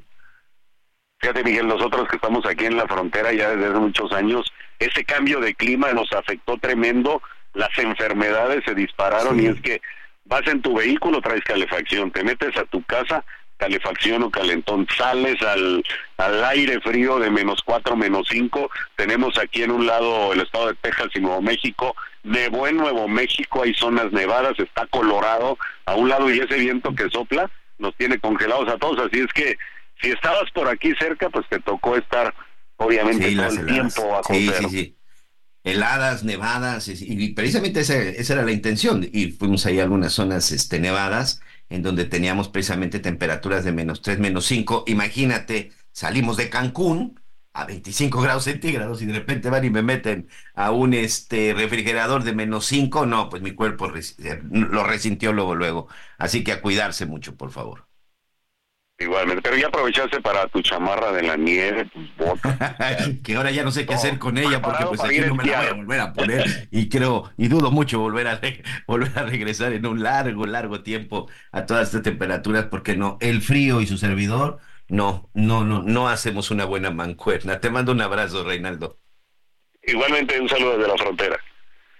Ahí está, sí, ¿eh? la verdad es que, este, bueno, finalmente uno se va aclimatando, se va aclimatando a todo, pero sí, de pronto el frío sí imposibilita muchas actividades, amigos. Así que un abrazo, un abrazo para todos nuestros amigos que hoy están padeciendo y sobre todo una situación con el clima que en estos últimos días, semanas hemos visto, pues es este complicado, complicado para, para gran parte del país. Ahí escuchábamos a nuestro experto eh, el servicio meteorológico que decía el 70% de, nuestra hermosa República Mexicana tendrán algunos problemas con las bajas temperaturas. Aquí en el sureste a lo mejor no es tanto, sin embargo, por el calor al que uno se acostumbra, de pronto temperaturas que están por debajo de los 20 grados, créanme lo que ya también empieza a afectar en cuestiones de salud. Y sabe también qué afecta en estos días, sobre todo de celebración, la pirotecnia. Pero hoy vamos a platicar acerca de cómo afecta en nuestras mascotas. Seguramente usted, si tiene algún perrito, tiene algún gato en su casa, este, que como para muchos son parte de nuestra familia, se ponen muy nerviosos cuando ocurre esto de la pirotecnia. ¿Qué podemos hacer para ayudarlos? ¿Qué podemos hacer para protegerlos? Recuerde que la sensibilidad de nuestras mascotas es mucho mayor que la de, la de nosotros y esto evidentemente es lo que le puede provocar un daño, un daño físico e incluso un daño psicológico a nuestras mascotas. El día de hoy está con nosotros la veterinaria Aida Álvarez, ella es presidenta del Colegio de Médicos Veterinarios y Zootecnistas de México y de la Asociación de Egresados en Medicina Veterinaria de la FES Cuautitlán. Eh, muchas gracias, muchas gracias, me da mucho gusto saludarte, Aida. Y sobre todo, a, ver, oriéntanos, sobre todo los que tenemos mascotas en casa y que lamentablemente no podemos evitar que otra gente esté tronando puentes o esté con la pirotecnia. ¿Cómo estás? Gracias y bienvenida. Hola, ¿qué tal? Muchas gracias por la invitación y saludos a todos los que escuchan tu programa. Bueno, pues este es un problema eh, recurrente. Algunos que vivimos aquí cerca de la Basílica de Guadalupe, no te quiero platicar todo lo que ocurre en estos días también por lo del 12 de diciembre. Entonces es un es un problema que digamos de alguna manera es frecuente en esta época. Eh, algunas de las medidas que podemos tomar es empezar a darle seguridad a nuestros animales, porque a veces la sobreprotección que también lo estamos viendo mucho ahorita, la humanización de repente se nos va a la mano en la forma de tratar al, al, al animalito, nos causa o nos hace más grande este este problema. Siempre la orientación en el caso de que de casos extremos de animales que se ponen sumamente inquietos, la orientación con el médico veterinario o, con el especialista en etología, en el comportamiento de los animales va a ayudar bastante en orientar al propietario en, en qué es lo que está pasando y cómo podemos disminuir eh, mediante trabajo con los animales, de estímulos y de cosas así para, para que este problema se minimice un poco. Hay algunos productos también eh, veterinarios, los pueden encontrar eh, con el médico, siempre primero preguntando y orientándose bien, no, no, hay que comprar cualquier cosa porque algunas pueden causar más daño que, que bien. Hay productos basados en, en plantas, o algún otro tipo de productos eh, también químicos que de alguna manera eh, hacen que mm, se baje el nivel de estrés de los animales en estas ocasiones. O sea, no es para usar siempre, sino es nada más para situaciones especiales. ¿no? Entonces, pero siempre consultando con el especialista de qué es lo que podemos hacer con, con nuestro animalito de compañía, ¿no? porque no es cualquier cosa, ¿no? Eh, no es cualquier cosa. Sí, sí sufren, sí sufren. Mira, aquí tenemos un schnauzer y una chihuahua. La chihuahua se pone a temblar y de pronto llega un momento que de plano mejor nos salimos con ella y nos alejamos del lugar en donde estén todos los cohetes porque no, llega un momento que no sabes ni cómo ayudarla, si es un momento desesperante para la mascota y para, para quien está con ella. Claro. Sí, esa es otra otra situación, pero no siempre tenemos la posibilidad de movernos, ¿no? Sobre todo porque esta cuestión de, de la pirotecnia se hace muchas veces en la noche. Y, y la situación de cómo te mueves, ¿no? De repente, cómo te vas con, con el animalito. Entonces, pues hay, hay, hay, a veces pues tenemos que tener una transportadora, taparlo, cubrirlo con la transportadora, poner alguna, por ejemplo, de estos productos que te digo, hay unas bolsitas que se ponen y, y, están eh, emanando de ahí un, un aroma que tranquiliza al animalito y lo podemos tener en esa forma, digamos protegiéndolo en una recámara donde no se escuche tanto el ruido, a veces suben el volumen de la televisión, pero también el olfato. Ellos perciben muy bien el, olor de la pólvora. Entonces hay, hay, hay perros, sobre todo, que antes todavía de que, de que, de que suene, de que haya el ruido, ellos ya percibieron el aroma y ya desde ahí están nerviosos. Entonces hay que, hay que procurar eh, pues buscar la manera de, de darle esa confianza y esa tranquilidad. Y ya cuando si el problema está muy serio, les digo, yo recomendaría que vayan con un especialista, con un etólogo, y sí, y sí hay el control ya después de esta situación, pero con un especialista siempre. Porque si les genera estrés, ¿verdad? Si les deja en determinado momento, pues, pues, un, sí, un daño emocional. Claro, sí. Algunos hasta se escapan. Es tanta su desesperación que, que salen corriendo, se abren la puerta o alguna cosa y, y, es difícil ya después encontrarlos, ¿no? Entonces sí hay que... Es, es un problema que debe solucionarse desde luego y, y si no hablar con la persona si es alguien que está cerca. El problema es cuando son, por ejemplo, esta pirotecnia de las peregrinaciones que, que te mencionaba, pues pues ni cómo, ¿no? no, no, no, pues, México, México es un país de tradiciones que tiene que ver mucho en la pirotecnia. Eh, hay está Tultepec, hay muchos lugares que incluso viven de la pirotecnia y que precisamente durante la celebración del Año Nuevo juega una parte fundamental. Y si no, pues veamos las celebraciones del 15 de septiembre y seguramente será el caso también en este Año Nuevo en la misma Ciudad de México, en la zona, por ejemplo, de Acapulco, acá en Cancún, donde te saludo, una de las tradiciones es que en la zona hotelera también, pues todos los hoteles lanzan pirotecnia. Es decir, México es un país que es parte de su tradición y es este en muchos lugares, incluso pues es hasta la forma de vida de, de, mucha gente. Tenemos que aprender a vivir con eso, eso sí, con responsabilidad. Entonces, por eso tenemos que hacer algo antes con nuestras mascotas. Y, y, tenemos que aprender también a enseñar a nuestros, a nuestros animalitos de compañía que también tienen que vivir con eso. Claro. Es lo que te digo, es un proceso. Se acostumbran, llega un momento que se, acostumbran. acostumbrarlos, ajá. Exactamente. Es como cuando cuando se entrenan también los perros de trabajo, que escuchan un arma y se van entrenando desde desde cierta edad o ya más grandecitos al ruido del arma y no temerle al, al, al, al sonido. Claro. Oye, como en el caso de nuestros amigos que viven en la alcaldía de Xochimilco, en donde cada ocho días hay una celebración en alguna de las iglesias, porque tienen tantas iglesias, tantos santos, que cada ocho días hay una fiesta.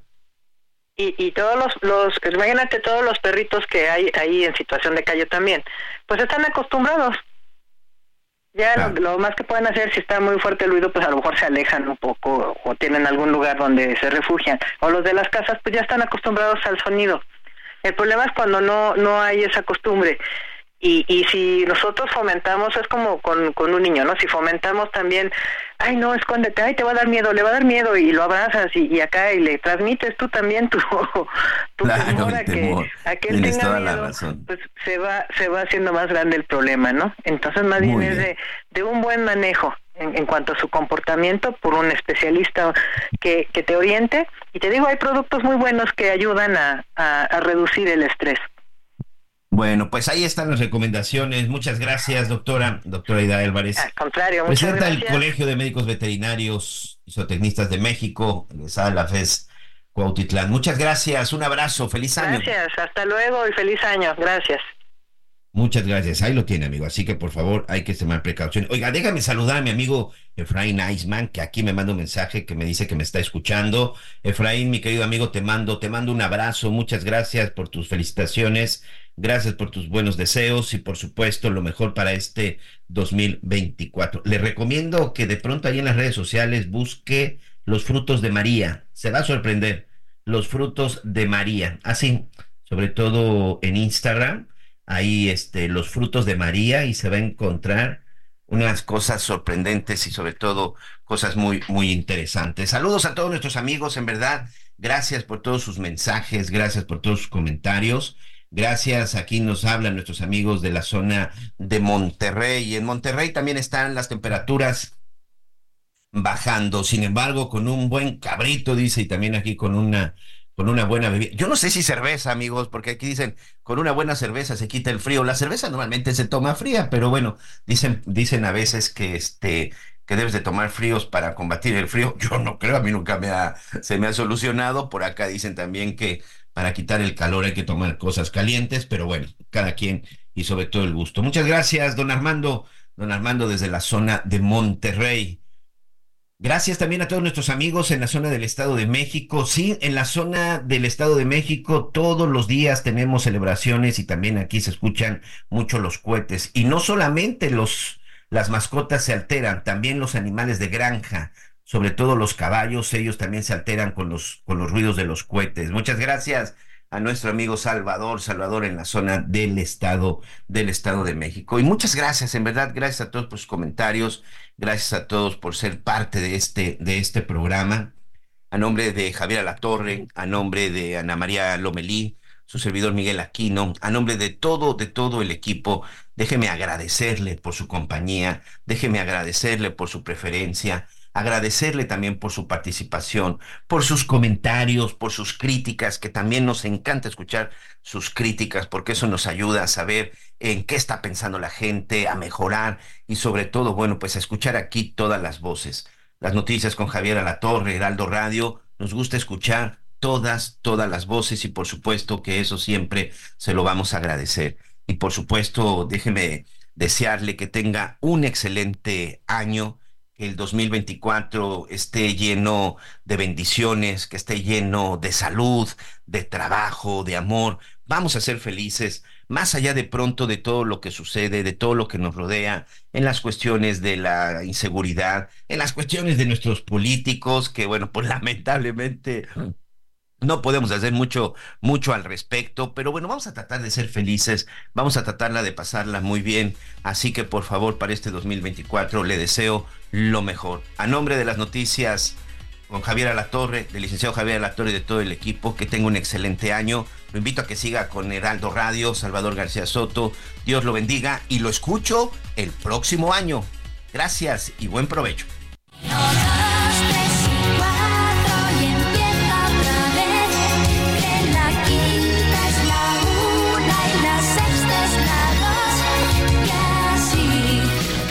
Gracias por acompañarnos en Las Noticias con Javier La Torre. Ahora sí ya estás muy bien informado.